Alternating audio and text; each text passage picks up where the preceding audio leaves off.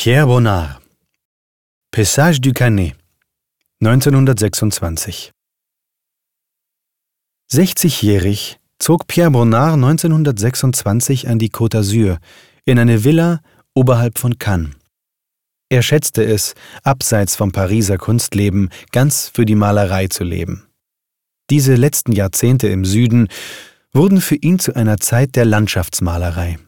Bonnard malte jedoch nicht im Freien – auf seinen Spaziergängen skizzierte er Motive und notierte die Farben. Die Bilder aber malte er im Atelier.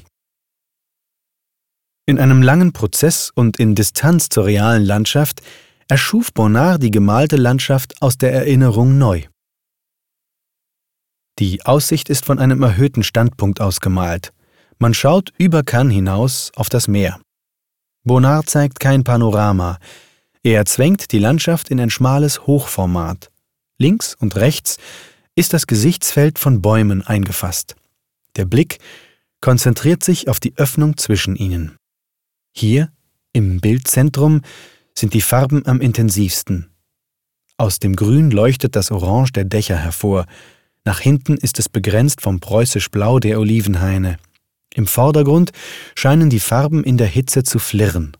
Über dem Horizont werden diese zu feinen Farbtönen. Überhaupt erleben wir die Landschaft ganz in Farben aufgelöst.